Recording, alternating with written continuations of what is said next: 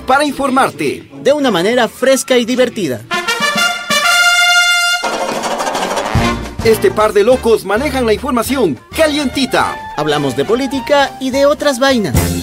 Eso sí, con rigurosidad y responsabilidad. Bajo el ocaso, el relato en caliente. Esto lo hago para divertirme, para divertirme, para divertirme.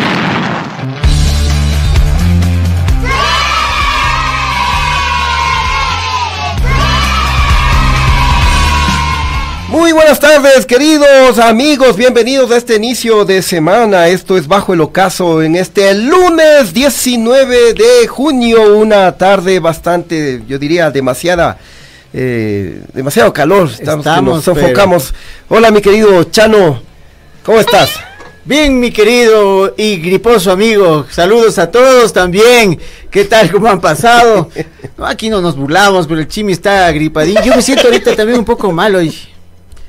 O sea, no, no es ya natural en eh. Aparte de lo que normalmente no estoy del todo bien, me siento un poquito agripado. Gracias, oye. bueno, está bien recibir de vez en cuando también. ¿Cómo están todos ustedes? Esto es Bajo el Ocaso aquí en Radio Pichincha y gustosos un poco de, de llevarles esta visión distinta de la realidad política, social y cultural del Ecuador con el estilo único del Chano y del Chimi, del Chimi y del Chano. Bienvenidos todos a Bajo el Ocaso, 5 de la tarde y 3 minutos.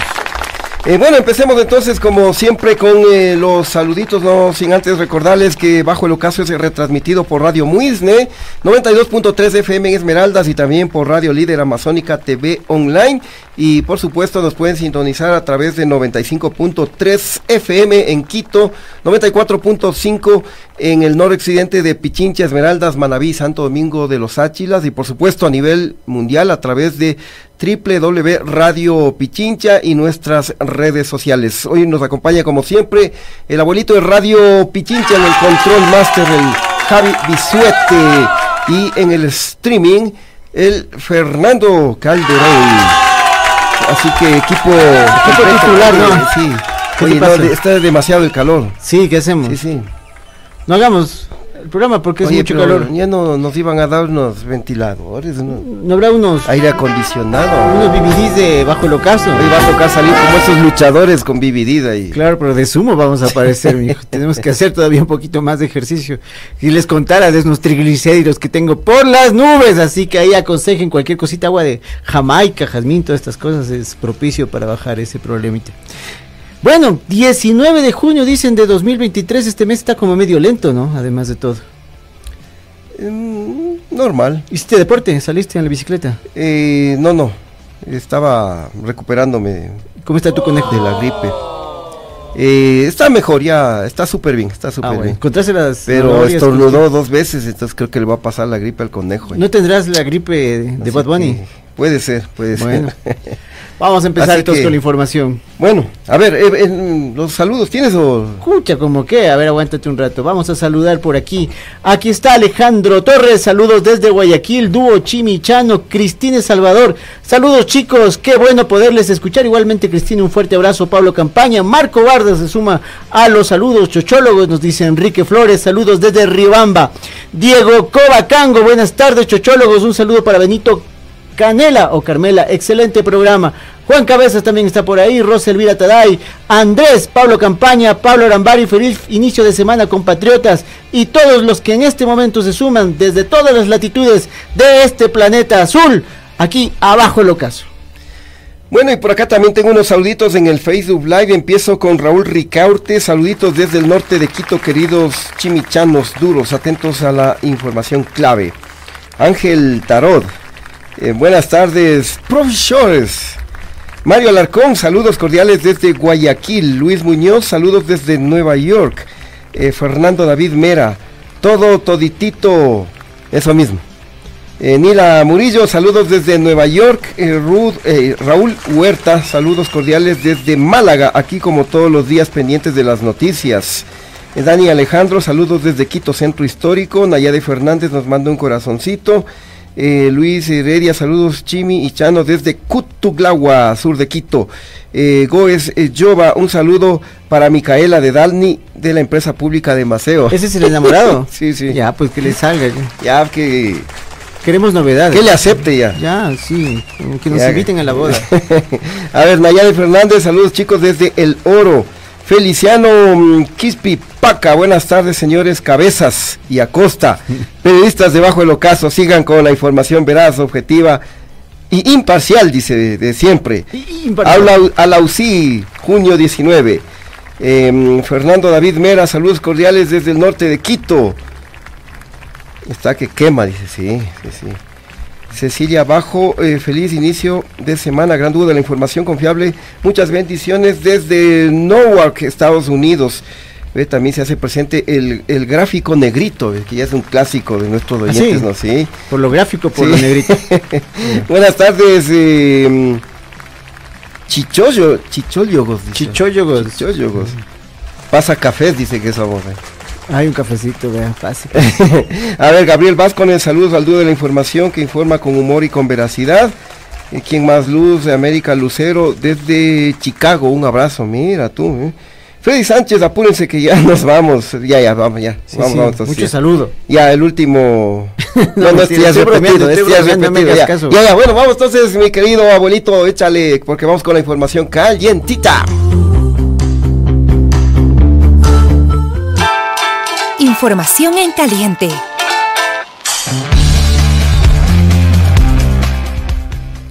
A ver, mi querido Chano, ¿qué hubo con la información? Cuéntanos. Muchas noticias y desde una perspectiva policial de seguridad, mucho que reportar porque tenemos miedo hoy más que nunca porque mira lo que pasó, Chimi, un pasajero del sistema de transporte Covía fue asesinado por un delincuente que lo atacó con arma blanca luego de resistirse al robo de su teléfono celular.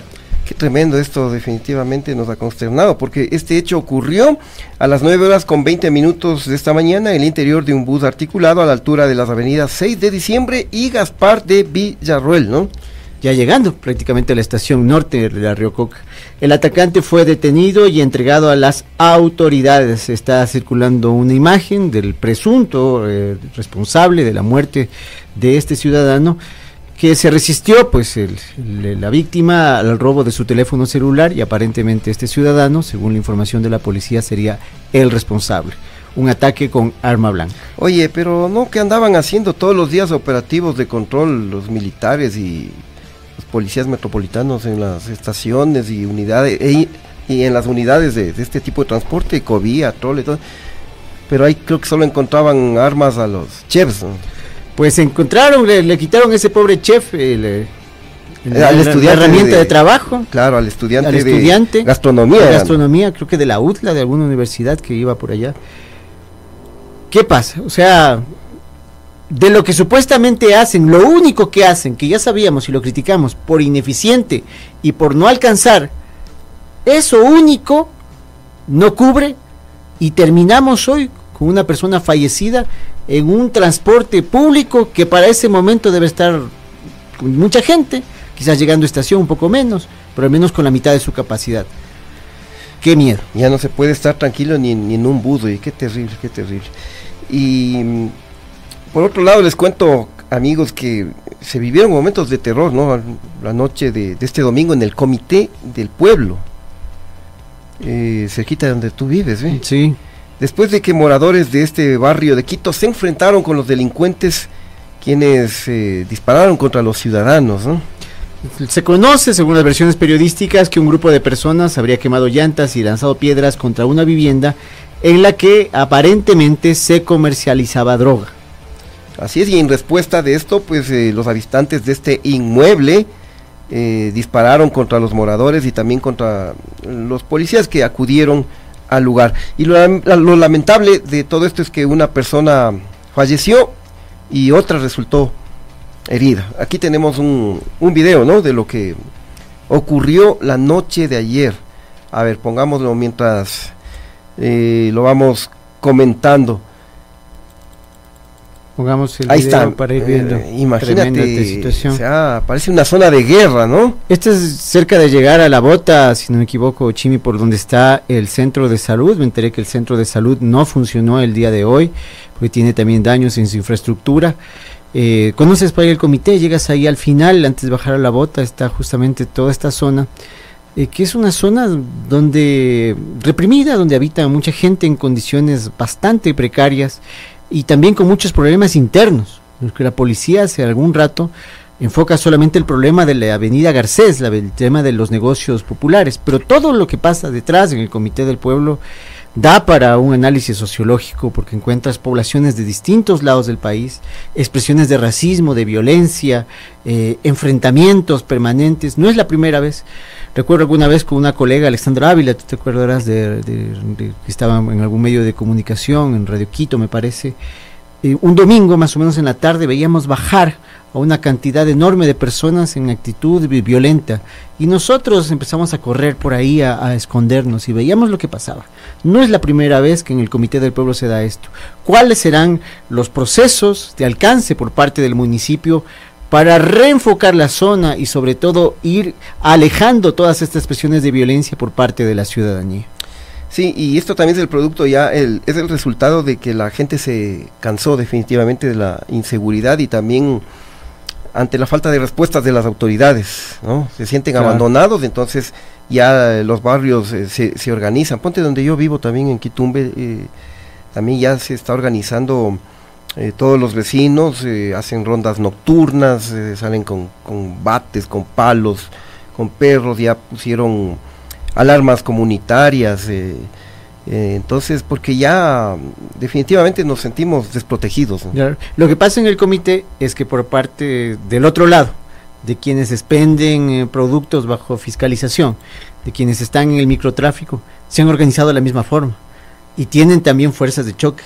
Entonces tienes por un lado la comunidad y por otro lado estas poblaciones flotantes que solo buscan eh, tener algún ingreso. Y además están los comerciantes. O sea, es una zona realmente muy conflictiva. Totalmente. Bueno, y por otra parte les cuento amigos que el alcalde de Quito, eh, Pavel Muñoz, anunció que en esta semana se van a incorporar 1.126 nuevos policías, quienes se sumarán a la seguridad en la capital. Además, anunció Pavel Muñoz, el municipio intervendrá 45 unidades de policía comunitaria en distintos sectores de la capital. En buena hora, ¿no? Porque esas UPCs ya están que se caen a pedazos, ¿no? Cerradas y las pocas que quedaban servían solamente para los chapitas para usarles como como De todo, porque han sido cevichería, motel, este, para tomar cerveza, para alquilar de todo, hasta billares. Entonces, ahora es importante esto. Ahora, tienen que, no dijeron a cuáles unidades de policía comunitaria, no se sabe cuál va a ser la distribución, porque sería saber un poco qué es lo que están priorizando, un poco te da ese mapa, te podría dar esa, esa información, ¿no? Así es. Bueno, y seguimos hablando de del tema de la inseguridad, porque, oye, les cuento que eh, anoche, en, bueno, en Guayaquil la violencia no, no da tregua definitivamente, y anoche hubo una nueva masacre que dejó como resultado nada más y nada menos que seis personas asesinadas y otras seis heridas. eh. Esto ocurrió en el sector del Guasmo, en el sur de la ciudad, y entre las víctimas mortales se encuentra una mujer que se encontraba embarazada. El ataque violento se dio entre presuntos miembros de bandas delincuenciales y según la policía, el hecho responde a retaliaciones y disputa de territorios. Terrible, ¿no? O sea, el último día de, sé que no debo adelantarme, perdonen, de Paquito, o sea, no se va a olvidar el país, o sea, porque realmente tenemos situaciones de violencia en todo lado, y eso que no hemos hablado de la persona asesinada en la, en la vía litoral, en Daule me parece, Exactamente. lo que pasó con la interoceánica el fin de semana, Claro, o sea, eh, Paquito todo, Moncayo y botó la toalla por esto mismo, ¿no? Ya, ya les vamos a hablar de Paquito no se vayan, Moncayo. ya les contamos Ya. Pero van, este, eh, les cuento también que mm, a propósito de esta serie de muertos que hubo, ayer hubo tres ciclistas, un, un abuelo y sus dos nietos, Qué terrible, ¿no? a la costa en que sea el Guayaquil, abuelito además. por sí. un, un conductor eh, en estado etílico. Y con que un se a la cárcel. ahí tremendo sí, de- accidentes. Sí, y, y no, definitivamente no hay controles. Eh, las vías siguen siendo tierra de nadie, definitivamente. Carreteras, calles, avenidas, en las ciudades, eh, en, todo, en todo el país. Eh, tenemos acá un video de dos conductores de buses interprovinciales que fueron captados anoche nada más en la ruta viva, compitiendo a altas velocidades. Ahí están. Imagínate. Eh, loco. poniendo en riesgo la seguridad de los pasajeros. ¿Qué les pasa? La ruta viva. De estas cooperativas que van para la Amazonía, Putumayo y, y la otra me parece. Parece una baños, ¿no? Sí. Puede ser, digo, no digo que Eh, sea, puede ser. Entonces, eh, no, no, esto es... y mira, hoy en la mañana hubo también un nuevo accidente de tránsito en la Simón Bolívar, con el saldo de una persona fallecida. Y lo que ya venimos comentando aquí frecuentemente, no hay controles, definitivamente no hay controles ni, ni, ni por parte de las autoridades eh, de tránsito municipales, me refiero en cada cantón, ¿no? Y también a nivel nacional. Porque, o sea, yo digo, ¿por qué no hacen una campaña eh, intensiva, ¿no? De control de velocidad. Para eso tienen esos, esos Claro. esas pistolas móviles. Que te mide la velocidad. Claro, y porque la multa es fuerte, son, me parece que es, eh, es un salario, son 450 dólares. Pues que uno y sé los en, puntos en la licencia. en qué horario están trabajando. Pues están trabajando de 9 a 6, de 8 a 5, o de 7 a 4. ¿Y el resto del tiempo? O sea, la gente a qué, a qué hora sale a, a sus trabajos, regresa a sus casas, más bien dicho. Son 8 de la noche, 7 de la noche. Te digo, yo como peatón, como persona que toma su bus todos los días, que es, que es la situación de todos, estamos vivos por el azar, o sea, de casualidad, o sea, porque hoy no nos tocó, así de simple, así de simple. Sí, porque cuando uno sale, uno siempre va con miedo, porque no sabes qué te puede pasar. O por un lado la delincuencia, por otro lado, Claro. eh, ahora hay mucho borracho en las vías. eh. Eh, o sea, es, es, es tremendo, definitivamente no hay, no hay controles cuando uno sale a la carretera. Hemos comentado, te pasan los buses a más de 100 por hora. No hay quien controle. Yo, yo no le veo sentido. Has visto que en ciertas carreteras hay esos eh, detectores de velocidad, pero Sí, esos son, pero esos son en, pu- en puntos que se- están instalados eh, fijos. Entonces los conductores ya saben, cuando llegan ya frenan, Claro. pasan, pasan el radar y ahí sí, aceleran. Los controles tienen que ser con, con- con los dispositivos móviles y, y ponerse en, en sitios así, cada día en sitios diferentes y, y te juro que habría mm, decenas, cientos de sancionados. Y ya cuando les toca del bolsillo empiezan a cumplir la- las leyes. Y es corrupción, o sea, como conductor. ¿Y qué le pasa? ¿Por qué baja la velocidad? Ahí está el con- Tienen que ir a la velocidad que es permitida, 50 y 90. ¿No es cierto? Sí, Y punto. Y también lo que yo te decía, si es que un viernes, un sábado caen en la noche a las zonas de los bares eh, y hacen una batida ahí, la gente sale borracha y coge sus autos y sale así. Ahí igual sancionarían a cientos de, conductores. eh. Y hablando de, borrachitos, aquí tenemos un video, con esto cerramos este tema, ¿no? Em, un hombre en estado etílico atropelló en su vehículo a dos o tres policías que se encontraban Dios parados mío. junto a sus motocicletas en la ciudad de Guayaquil. Eh, aquí está, Eso fue hoy, ayer. de ayer en la noche, Guayaquil. Viene un borrachito en, en un vehículo y, se va en contra de los policías, ¿no? Vuelan con motos y Este todo. no había visto este video y. Eh, ¡Qué mira, bárbaro! O sea, ¿dónde estamos, no? Oye, qué bestia. Terrible, terrible, no, no, o sea, ya es... eh, ¿Cómo asumimos o sea, todo ya- esto? ya hay, que, ¿Cómo? ya hay que encerrarse en la casa, ya no hay cómo salir Pues para en la casa te puede pasar, ese carro se mete ahí, te roban. O sea, ya, no sé, o sea, la dificultad para todos es saber cómo vivimos, cómo hacemos nuestras actividades y demás. Ya, está muy complicado todo. Y si no estás, te roba del banco, por phishing te hacen. Y ahí, y sin hacer nada, igual, todo lo mismo. Bueno, eh, vamos ahora con información Política. política y judicial. Les cuento, queridos amigos, que em, en el caso de los helicópteros DRUV fueron sobreseídos, es decir, fueron liberados de culpa, los exministros de Defensa Wellington Sandoval y Javier Ponce, el excomandante de la Fuerza Aérea Ecuatoriana, el general eh, Rodrigo Borges, el ex jefe del Comando Conjunto de las Fuerzas Armadas, Leonardo Barreiro, y otras 14 personas involucradas en la adquisición de estas eh, aeronaves. El juez de la Corte Nacional de Justicia, Luis Rivera, consideró que no existieron elementos de convicción y por esta razón no se configuraría el delito de peculado por dolo como lo exigía la Fiscalía. Así es, y mm, el juez determinó que no existió ningún perjuicio para el Estado y que por el contrario hubo una ganancia, porque por los cuatro helicópteros accidentados, Seguro Sucre pagó 53 millones de dólares cuando estos fueron adquiridos por 45 millones. Se les cayó este, Claro. este tema de los DRUV, ¿no? Que ha sido calificado incluso como un, como un caso político, porque acuérdate que decían que estos helicópteros eh, eh, incluso fueron, adqui- eh, ah, fueron adquiridos sabiendo que tenían desperfectos, eh, que, que no te daban seguridad y prueba de ello se cayeron cuatro. ¿no? Claro. Pero acuérdate que uno de esos helicópteros que se cayó, Fue en la misma base aérea. no, no, pero también, ¿te acuerdas qué expresidente, qué presidente en ese entonces usaba uno de estos helicópteros DRU? No. Eh, bueno, eh, ya, el expresidente Rafael Correa, pero van a decir que este es borrego. No, no, pero simplemente le estoy haciendo un recorderis. y pues ya es que me digan a mí.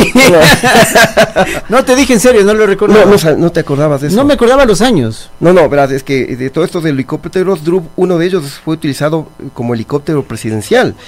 Y en ese tiempo Rafael Correa eh, se desplazaba a las provincias en ese helicóptero, en uno de esos helicópteros.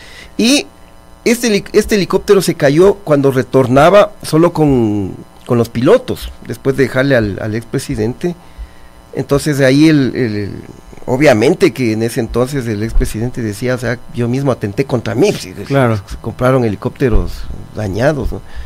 Entonces, eh, eh, bueno, un poco para refrescarles la, No, la- historia. ¿no? Es que es lo que pasa, lo que pasa es que la ciudadanía nosotros tenemos que, en todos estos casos, decirles esto pasó en un determinado momento de la historia, pero lo que ahora recibimos es una versión ampliada de la realidad un poco y también de las valoraciones que se han hecho en términos judiciales. Esto en algún momento fue bandera de la oposición. ¿ya? Totalmente, totalmente. Totalmente una bandera de la oposición. Y como pasa con otros temas de la oposición política, de la derecha en el Ecuador, como pasa con muchos de esos temas, ahora definitivamente recibimos las versiones más ampliadas, más analizadas, y sucede que ahora la podemos ver por fin en perspectiva. Así es, mi querido Chano. Bueno, eh, ahora mm, hablemos del Paquito a petición del público, porque les tenemos una lamentable noticia. Resulta que se nos fue uno de los pesos pesados. Renunció el general Paco Moncayo, héroe del CENEPA, que apenas duró mes y medio, ¿no? Claro. Eh, como asesor de seguridad del presi, don Guille Lazo. 48 días duró en el cargo. Se fue sin pena ni gloria, ¿no? Pero, y aquí tenemos la carta de renuncia. A ver, secretario, échele lectura ahí. Está un ¿Alcanzas- poquito ¿no? a ver o lo leo desde acá yo? Muy bien, muchachito, muy bien. A ver, dice Quito 19 de junio 2023, señor don Guillermo Lazo Mendoza, presidente constitucional de la República en su despacho. Señor presidente, en momentos cruciales que agobiaban a la nación ecuatoriana, sometida al ataque brutal del crimen organizado y a la abierta conspiración política de partidos y movimientos afines al proyecto autoritario, antidemocrático liderado por el expresidente Rafael Correa, culpa de Correa, dice Paco Moncayo. Eh, Me honró usted nombrándome su asesor en materia de seguridad nacional. A partir de entonces he podido atestiguar su acertado manejo de la crisis política y he aportado desde mi experiencia, ¿hasta qué aportaría si han Claro. aumentado los muertos? Pues él dice que ha aportado desde, desde su experiencia y formación profesional a la toma de decisiones que le permitirán al Ecuador contar con una doctrina democrática y actualizada de seguridad nacional, un sistema, la, la, la, la, la. Considerando que mi función de asesoramiento ha sido cumplida, oye, dice que ha cumplido, oye. Ponle- Hasta ahí nomás la carta, porque ya me va a dar no sé qué y es un se me va a aflojar, creo que... Oye, además dice que, que- que ha enfrentado la crisis política, la crisis de seguridad con estrategias y Ah. demás. Yo no entiendo. ¿Se va molesto? No lo sé. ¿Se va agradecido? Parece que sí. Pero una persona que se va 45 días, o sea, no creo que se, vaya muy contento del todo. O sea, si no ha cumplido ni un objetivo. Si estamos peor que antes. O sea, y además de todo esto, ¿no? De meterle la culpa a Correa y lo que, lo que ya sabemos, esa forma de pensar, el discurso que ellos tienen. ¿Está bravo o está triste o qué está? Porque no ha pasado nada, estamos mucho peor, señor Moncayo, y su carta Es una serie de lisonjas para el presidente de la República cuando usted mismo lo deja a los 45 días sin haber alcanzado ningún objetivo. Para mí es un cortocircuito, ya. Sí, sí, no, no, no entiendo definitivamente. Eh, si a ti te dan un cargo y tú no, no generas, no obtienes resultados. No era que acepte. Claro, o sea, pero te vas y vas diciendo que te vas después de que has cumplido los objetivos. Cuando los hechos demuestran todo lo contrario. O sea, ya. pero qué. Oye, pero qué manera de terminar, eh, eh, yo diría, su, su vida política el general Paco Moncayo, porque debía haberse retirado de una manera más honrosa. Fue un error vincularse a este gobierno que ha sido un desastre, que no pudo terminar ni su mandato, lleno de eh, denuncias de corrupción, con índices de eh, muertes violentas del 30 por cada 100 mil habitantes, histórico. O sea, con un gobierno, un desastre, y el general Paco Moncayo se une al equipo, Claro. y mira cómo termina. o sea, Pero hagamos el análisis político, pues. Seguramente le estaba esperando otra cosa. ¿Qué fruto, como tú bien lo expresaste, tía, antes de entrar aquí a, a la señal debajo del ocaso, estaba esperando otra cosa? Que le caiga por ahí un puestito del Ejecutivo, vicepresidente, alguna cosa así. Y finalmente no le llovió por ahí el tema, vino la muerte cruzada y se quedó un poco cruzado de brazos, con una situación que no puede dominar, entonces aquí nomás. O sea, es, si tú llevamos por esa hipótesis, jamás se quiso ocupar del tema de seguridad. Jamás le interesó siquiera ese asunto. Esperaba que le caiga fruto de, de todo el mare magnum político que vivimos meses, meses pasados, el mes pasado, una vicepresidencia, quizás a lo mejor, probablemente. Y ahí sí, destacarse, ¿no? Pero, como no hubo? Chao pescado, loco, tope, ¿no ve? Ya, hablé a serio. Oye, ¿y qué dirá el otro peso pesado del general Wagner Bravo? Ya debe renunciar Capaz que también. también ¿no? sea 10, ¿no? Pero tendría que si vino con él. Se obedece también el general del, del ejército, ¿no? Lo más alto de lo más alto de lo Sí, más alto. sí, ¿no es sí, sí, sí. Bueno, así nomás que se nos fue el Paquito Moncayo. Ahora eh, hablemos. Pasa es que los militares cuando quieren ir a la derecha miran a la izquierda, acá. Oye, a mí me gusta el paso ese cuando están marchando, desfilando. Ah, ¿el paso de ganso? Y no, no, cuando, cuando se desigualan y para igualarse eh, mueven la, ¿Qué? la rodilla para... No sé si me cachas. ese mismo, ese mismo. Ya, bueno, bueno, eh, ahora hablemos de don Guille Lazo, y porque, chuta, nuestro querido presidente de la República, así que eh, nos- siempre nos sorprenderá, porque ahora anda...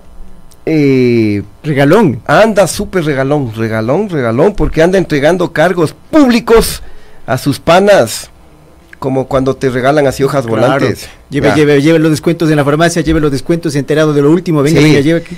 ¿Y saben quién es eh, una de las afortunadas, nada más y nada menos que la Lupita, la ex asambleísta de Pachacuti, Guadalupe Llori?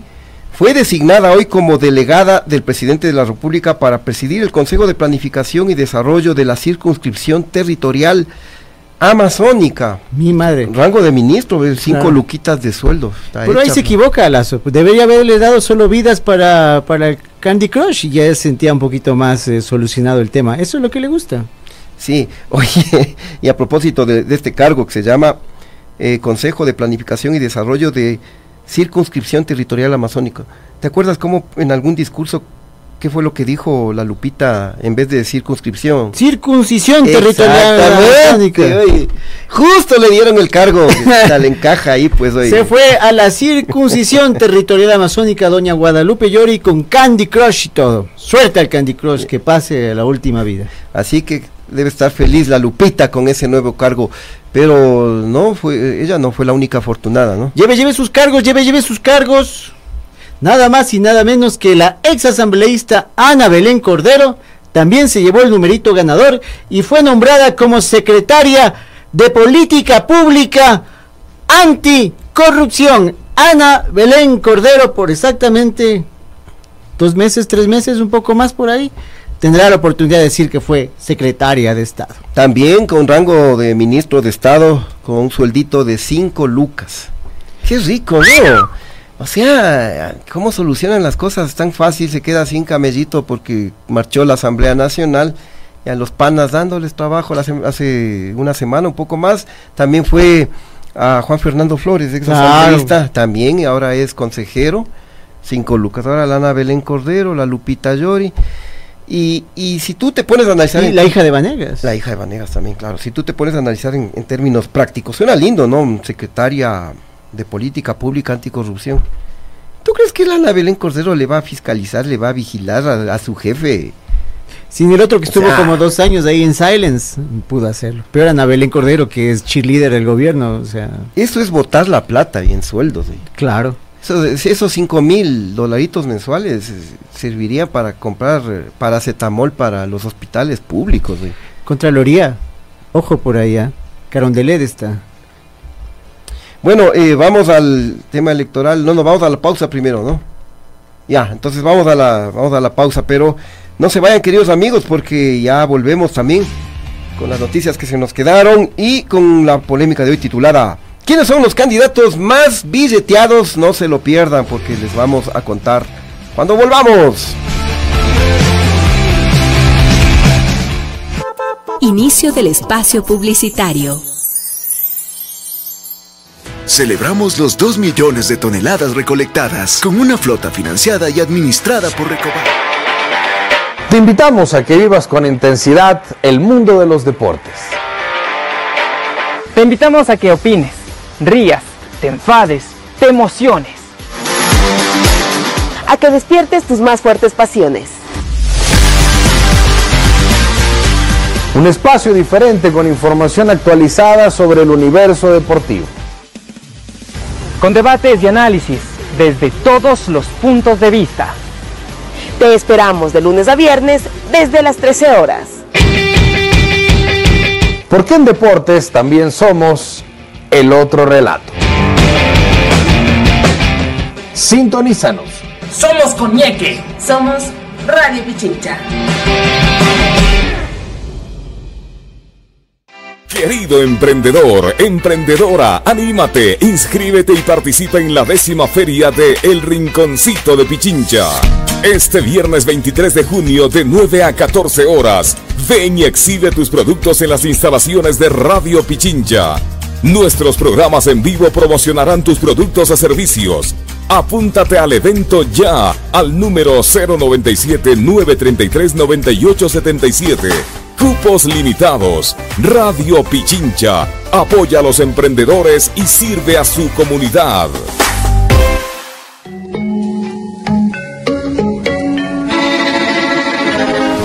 Cada mañana hacemos periodismo con responsabilidad. Mañana hacemos periodismo con responsabilidad. Miramos a todos los costados, más ahora cuando Ecuador está viviendo tiempos complicados, oscuros. Aquí no prefabricamos libretos, conversamos entre todos y todas y arrancamos el diálogo colectivo con ustedes, nuestra audiencia, quienes han hecho de este el programa líder de opinión de las, mañanas. Del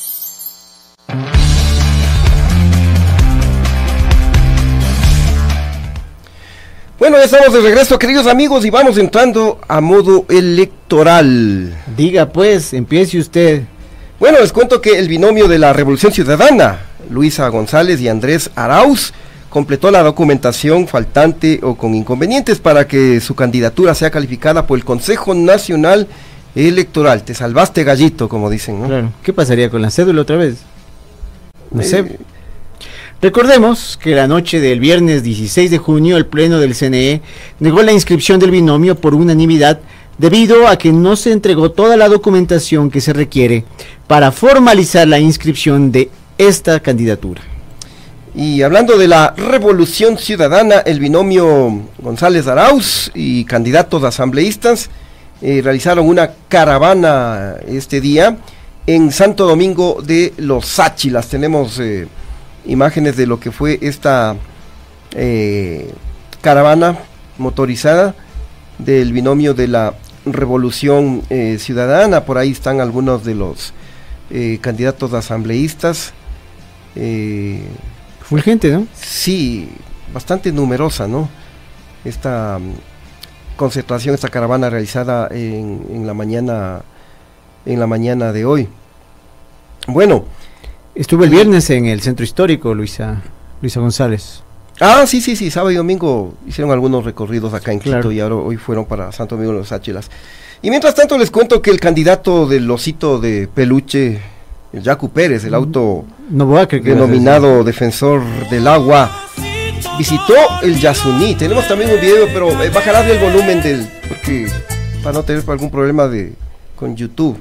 Está con música. Está con música. Pero tenemos solo las imágenes, ya. Ahí, eh, a quienes nos siguen la señal de FM, pues estamos pasando un video en el que está navegando eh, en el río Napo, es eso, ¿no? Eh, espectacular, partió de la de la ciudad de Orellana. De Orellana. Entonces ah. ahí está haciendo el show también, ¿no? Claro. El defensor del agua, el que decía que iba a exportar barriles de agua, ¿te acuerdas? Claro, está pescando además. Bueno, finalmente está tremenda ceiba que, en la que se apoya Yaku, se abraza Yaku, siente la naturaleza Yaku, el árbol siente a Yaku, Yaku siente al árbol. Y finalmente hay una comunión entre los elementos de la naturaleza y el candidato. Así es, bueno, y les tenemos la última, queridos amigos, agárrense, agárrense, porque agárrense. Eh, tenemos Don Guille Lazo para largo, porque el precio anunció que no se retirará de la política y que ahora hará oposición al nuevo gobierno. Pero ¿cómo sabe quién va a ganar para que es que va a ser oposición? ya está diciendo que cualquiera que gane él va a ser oposición, como que no tuviera siete candidatos además por ahí contra una, ¿ya? Y además, pero eso no es todo. Además, retomará el señor Guillelazo la presidencia del movimiento, creo que no presenta candidatos y que finalmente puede desaparecer. Ese es el presidente que tenemos. Dice lo que le conviene cuando le conviene, sin importar lo que haya dicho antes o la lógica o las intereses de lo que diga. Así es. Tenemos un video que de una entrevista que concedió a la cadena NTN, Don Guillelazo. ¿Le importa si seguimos hablando de su futuro, de qué viene para eh, Guillermo Lazo, no solo en estos meses, sino eh, pensando en país? Mire, yo tomé una decisión que la considero democrática y respetuosa a la voluntad del pueblo ecuatoriano no presentarme a las elecciones del 2023. Pero eso no implica que yo me despida de la política. Hay distintas maneras de poder gravitar en la política y una de esas también es desde la oposición, pero una oposición seria, no una oposición ciega, al punto de, aunque el país se destruya, quiero destruir a mi contrincante. Definitivamente que no. ¿Le importa si seguimos hablando? No, pues además es buena persona porque nos está pensando en un nuevo nivel de la política y mientras nosotros estamos en el submundo de la política, él está en otro nivel elevado. Por eso no lo comprendimos. Me, me parece como Lenin Moreno en algún momento que necesitaba otro pueblo. ¿Te acuerdas que él decía eso? Pues el señor está haciendo otra política y la gente no le cacha. O sea, hemos sido unos giles. Así es, mi querido Chano, y le va a resucitar a Creo.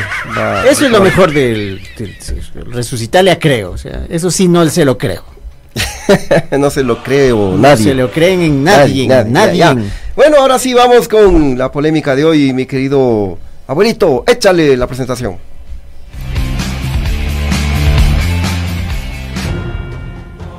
Esta es la polémica del día.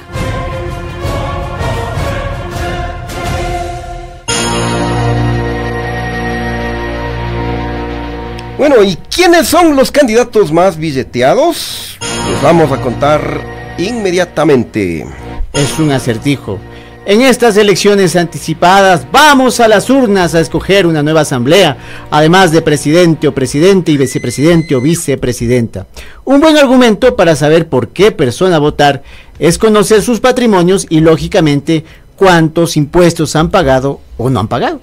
Así es, y cabe recordar que mm, eh, constituye una imposibilidad para asumir un cargo público o no desde 2017. Esto de tener eh, bienes o capitales de cualquier naturaleza en paraísos fiscales, ¿no? Claro, porque claro, la Constitución y el Código de la Democracia te dicen esto, sino la consulta de 2017. Entonces Lazo, sabiendo esa situación ya tiempo atrás, dicen algunos estudios del año 78-79, no es que ya iba a saber que iba a ser presidente, por eso una vida muy clara en, cuando hablamos de este tipo de capitales, le ha ido pasando y transfiriendo su, su plata, la del feriado bancario, la que logró almacenar, reunir y demás, a parientes cercanos, muy cercanos e hiper cercanos. Así es, bueno, pero ahora em, a, dos meses de las elecciones del 20 de agosto, eh, es momento de transparentar la situación financiera de los candidatos y candidatas. Así que vamos, eh, echémosle, vamos al grano, digamos, ¿no? Vamos al grano, dice el dermatólogo. finalmente, bueno, ahorita cojan papel y lápiz ustedes y escúchenos, pónganos mucha atención. Vamos a hablar primero del señor Bolívar Armijos. De 2020 a 2022 pagó cero. En 2019 también pagó cero. Y en 2018 pagó 2.761 dólares de impuesto a la renta. Y él es el que tenía 30 mm, procesos judiciales, ¿no? Que lo 30, hubiera 24. 30, no, 30, 30, ya sumamos bien. 30. Bueno, vamos ahora con Jacu Pérez, si te parece, Chimi. Él es un cero a la izquierda, no en la parte política, sino también en el pago de impuestos. Pagó 0 centavos y 0 dólares de impuesto a la renta entre 2021 y 2022. En 2020, en cambio, pagó 10.558 dólares y en 2019 3.217, más o menos unos 13.000 dólares. Otro detalle es que no ha declarado impuestos entre 2014 y 2017. Y, él tenía también 12 juicios, ¿no? Y otros nombres tiene. Ya. Ahora, eh, Luisa González de la Revolución Ciudadana, em, ella pagó en 2022, o sea, el año pasado, ¿no? 5.490 dólares. En 2021, 456 dólares. Y en 2020, nada de nada, ¿no? Nada de nada. Pagó entonces cantidades ya como asambleísta, entendemos 2021, 456 eh, y 5.490 en 2022. Hablemos ahora de Danielito Novoa. Pagó como asambleísta 6.403 dólares en 2022, en 2021 1.189 dólares y en 2020 dentro del ejercicio privado, porque ustedes saben que el señor tiene un apellido muy conocido, ojo al chicharo, pagó 22.657 dólares. Claro, como mm, eh, pagaba más impuestos eh, desde, el sector privado, como tú lo dices, ¿no? Ya como asambleísta ya bajó totalmente, porque el sueldo de... 5 mil más. Por ejemplo, el señor, eh, ¿cómo era asambleísta que necesitaba pedirle plata a la esposa? Luchito Almeida. Luchito, ¿cómo estarán declarando? Debe estar declarado bancarrota, en insolvencia seguramente. Debe estar en el RINCE para declarar cada seis meses. Bueno, ahora vamos con el Fernandito Alcibiades Villavicencio, porque él pagó 6.684 dólares en el año pasado, en 2022. 527 dólares en 2021 y cero, cero polito en el 2020. El año de pandemia, ¿no? El año complicado para todos. De ahí sube más o menos a los niveles a los que habíamos mencionado anteriormente en la otra asambleísta. Otto Sonny Hosner, que se encontraba en los Estados Unidos hace muy poquito estudiando, él tiene billete. Pagó en 2022 16.148 dólares, en 2021 11.130 y en 2020, mira ese año en el que nadie paga nada, él paga 22.773 dólares de impuesto a la renta. Mira tú, ¿no? En tiempo de pandemia. Y luego le tenemos al Javiercito Herbas. Él pagó en 2022 22.951 dólares. Mm, bastante, ¿no? En 2021, 4.289 y en 2020, 1.033. ¿Cuándo tuvo el problema con el presidente y todo eso? Fue en 2022, ¿no? El año pasado. Sí, pues ahí ya debe haberse puesto al día también, por ¿no? 22.951 dólares en el ejercicio privado. Bueno, Jan Topic, nuestro amigo que dispara con pistola de, pistola de aire y no le llega ni a los chicles, antes del gobierno de Lazo, ojo, Aquí es importante la variable política. Jan Topic, antes del gobierno de Lazo, pagaba millonadas. En 2016 pagó 4.6 millones de dólares. Recuérdense quién era gobierno en 2016. En 2018, 1.9 millones de dólares, más o menos la mitad de lo que pagó en 2016. En 2021, adivina cuánto baja. 40.680 dólares y en 2022 apenas 26.719 dólares. bastante raro eso, ¿no? Sí, por eso él dice, yo soy el candidato que más he pagado, comparen, he pagado 15 veces lo que los otros no han pagado, como que eso fuera eh, carta de también de, de probidad, ¿no? Claro, él, él puso en su cuenta de Twitter, ¿no? Ahí tenemos una imagen por ahí. que Ahí echándose flores diciendo que él ha sido el que más ha pagado, el más que ninguno. Ahí está. Que ha pagado en total 6 millones de dólares eh, desde 2016 a 2022. Ya, pero al señor Topic, eh, que más, más, lo que se echa flores, ¿no? Pero por pagar más eh, impuestos, como que eso significara ser un mejor candidato, ¿no? Pero eso lo único que refleja es que tiene más dinero, más empresas, ¿no? O que ganas más, porque no es ninguna garantía. Y si no, recordémosle al señor Topic que el presidente de la República, eh, don Guille Lazo, él pagó más que el señor Topic de impuesto en el mismo periodo. ¿Saben cuánto pagó don Guille Lazo? En el mismo periodo que, que está diciendo Topic que él pagó, Lazo pagó 7 millones 3 mil 535 dólares. Entonces, con bajo, digamos, bajo este argumento de Topic, claro. que paga más impuestos, es más eficiente, tuviéramos claro. un país de maravilla con Lazo, porque Lazo es el que más ha pagado impuestos, claro. más que el propio Topic. Alvarito. Y miren ese desastre. Así que eso no... No, no, no hay la interpretación política. Yo soy mejor candidato porque es una obligación pagar impuestos. Claro, si yo tengo empresas y yo eh, gano millones de dólares, obviamente voy a pagar más. Claro, entonces eres buen candidato claro, pagas. Eh, eh, y acuérdate que decían, don Guille Lazo, él no va a robar, no va a haber corrupción porque tanta plata que tiene, ¿para qué? No necesita. Claro.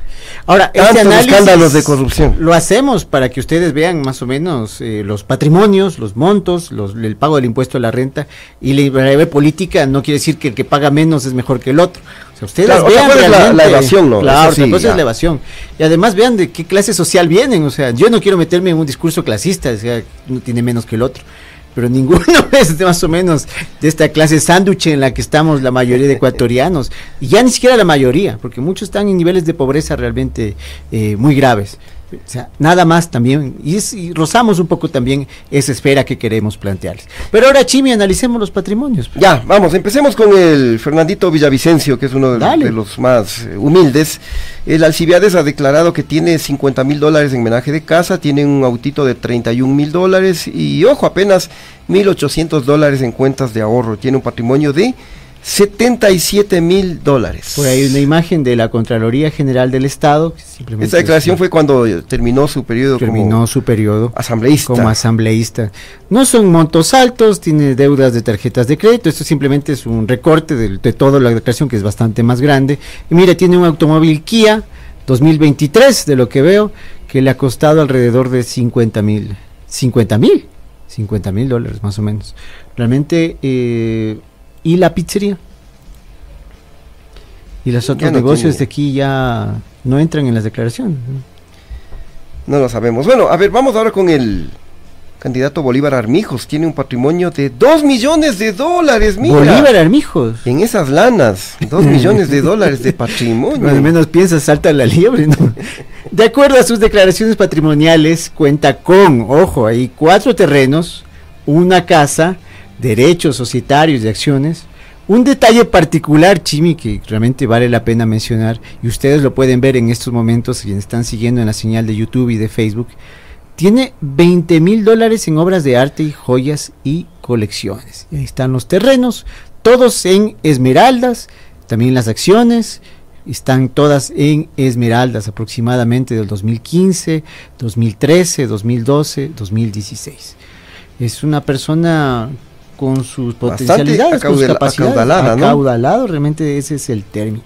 ¿ya? Tiene 2 millones de dólares y 30 juicios.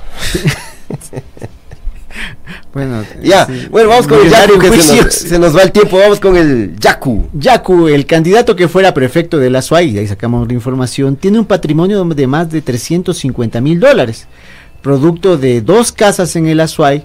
Tendría más plata el señor, pero debe como 300 mil dólares, igualmente en préstamos. Hace poco el periodista peruano Jaime Bailey también habló de algunas cuestiones económicas de Yacu Pérez, pues supuestamente recibiría recursos. Ustedes luego del programa pueden verlo en Twitter también de varias ONGs estadounidenses.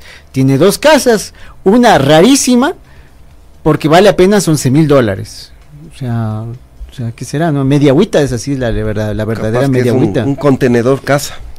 Que se, no será el, donde alquilaba bajo la prefectura. y también tiene otra casita de 30 mil por ahí. No es precisamente que le sobre la plata a mi don Yacu. A ver, vamos con Luisa González de la Revolución, Ciudadana. Ella, en cambio, tiene dos autos, una casa y menaje por un total de 80 mil dólares pero también tiene deudas por 40 mil, así que su patrimonio es de 43 mil 969 dólares, eh, de acuerdo a lo declarado cuando terminó su función como asambleísta. La resta de activos y pasivos le da que tiene un patrimonio para eh, el inicio de su gestión en 2021 de un poquito más de 43 mil dólares. Tiene préstamos, tiene una tarjeta de crédito, las conocidas aquí en el país, y ustedes ven en el monto final total del patrimonio el patrimonio de la eh, antes asambleísta, ahora candidata a la presidencia de la República. Ya, ¿quién sigue?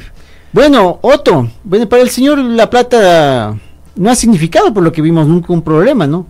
Tiene casi 5 millones de dólares, fruto de acciones y derechos fiduciarios. Otto Sonel Hosner, acciones y participaciones, derechos, cuentas por cobrar, fondos, tiene casi 8 millones en activos y 3 millones y un piquito más en pasivos. Tiene que pagar algunas cosas de un holding, del bank tarjeta de American Express. Lógicamente no iba a tener la que tú tienes, Chimi, ¿no? Tiene también eh, préstamo personal con Industrial Armaca y de bancos nacionales también. 5 millones de dólares el actual patrimonio del ex vicepresidente de la República. Así es, a ver, en, lo que tiene que ver a lo que tiene que ver a Javier Herbas y Jan Topic, ellos no, no han pasado por el sector público, ¿no? Claro. Es que por lo que sus declaraciones eh, tienen que ver más con su desempeño de, en, la, en la empresa privada, ¿no? Así que no, de ellos no hay una declaración así juramentada como requisito de un funcionario público, ¿no? Porque ellos nunca han sido eh, funcionarios. Em, así que en ese en este sentido lo que hemos revisado es el patrimonio en acciones, porque no, no, podemos tener conocimiento eh, lo que tiene que ver a propiedades, viviendas, autos. Bienes muebles y muebles. Exactamente. Así que en el caso del señor Herbas, él tiene un patrimonio en acciones de casi 430 mil dólares, mientras que mm, Topic suma 114 mil dólares, también en acciones, algunas empresas no, lo detallamos porque era realmente muy, muy extenso. Ahí se entiende un poquito también la reducción que ha tenido el Topic en cuanto al pago del impuesto de la renta, porque su participación accionaria debe haberse reducido. Yo no sé desde cuándo estaría pensando en ser presidente de la República, ¿no? Pero ya tenía algo calculado. De su parte, Daniel Novoa, ya como asambleísta, tenía un patrimonio de 664 mil dólares. Aquí podemos ver la última, la última toma, préstamos y demás, y propiedad en Santa Elena, que tú te quedaste loco de cuántos que Sí, sí, sí, me, llamó mucho la atención porque el señor Daniel Novoa, hijo del Alvarito, tiene eh, una casa declarada, bueno, debe ser una mansión en Santa Elena, que cuesta 1.5 millones de dólares. Ah, bárbaro. Pero en la declaración dice que tiene un crédito de 800 mil, crédito hipotecario, entonces todavía está debiendo pero imagínate una casita de millón y medio de dólares. ¿Cómo será? Habrá que entrar. en mansiones de ensueños, ¿no? Sí, es aquí, oh, lujos, aquí, Obama. Piscinas. Todo lo que te puedas imaginar, sala de cine y demás. bueno, quizás este asunto de, del boato, de la plata y demás, a todos nos llama la atención, ¿no? Porque finalmente es gente que tiene la capa. Hacer política no es una cosa tampoco barata, ¿no? Finalmente quienes se lanzan tienen ciertos recursos. Finalmente haciendo las comparaciones, entre un cuadro del patrimonio declarado, porque nos están preguntando ahí acerca de la glosa supuesta de la candidata Luisa González, estamos hablando de otro tema, estamos hablando del tema patrimonial, este, quien más, uh, quien tiene mayor patrimonio de los candidatos en estos momentos es Otto Sonil Hosner de Actuemos con cuatro millones novecientos diecisiete mil dólares. Luego le sigue. O sea, sería medalla de oro. Medalla de oro. Le damos a Bolívar Armijos la de plata de amigo con 2 millones 080 mil dólares. Y finalmente, bueno, el tercer lugar se lo podríamos dar también a Javier Herbas, pero en tema de acciones, con, no, mira, no, sí, 426.358 dólares Javier Herbas, medalla de bronce en este recuento que hemos hecho del tema patrimonial de los candidatos a la presidencia de la República aquí en Bajo Locazo. Así es, bueno, y mm, hay otros temas que vamos a, profundizar, ¿no? ¿Quiénes son los deudores ante el SRI?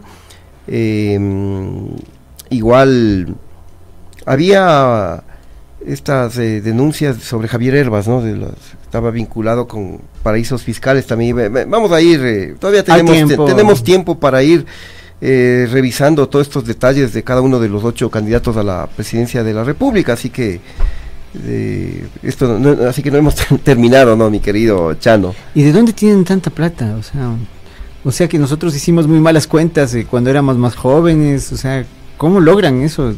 Bueno, hay que hablar también que muchos son términos de herencia, ¿no? Por ejemplo, lo mismo de Otto con su padre, que Ramón Soler Hosner, o de Daniel Novoa con Alvarito. Un poco por ahí ya le viene la suerte. Pues, eh, también Guillermo Lazo con su famoso cuñado. Y, el propio Jan Topic. Claro, con su padre y todo lo demás. Pero así, criollamente, a ver si puedes levantar ese tipo de patrimonio y demás. No, imposible, imposible. Claro. Bueno, no sé tú, ¿no? Porque creo que tú tienes una vida distinta o como bien acaudalada, mi querido. No, no, no, yo llego al mes con las justas. Eh. Por cierto, que largo está ese mes en ese tema económico. Ahí el sueldo se estira así como plastilina, ¿no? Realmente estos días deben estar todos pensando absolutamente lo mismo. Apretados pero felices. Claro. Bueno, no más nos sí. A veces uno se hace preguntas cuando llaman los bancos, uno dice, ¿cómo, ¿por qué yo no podré tener esta plata, no? esta cantidad de dinero? Y la verdad, si la tuviera, sería un relajo. No sabría cómo administrar todo eso. ¿Tú qué tal eres como administrador? Eh, no, yo sí. ¿Sí administras bien? Sí, sí, sí, sí. Yo.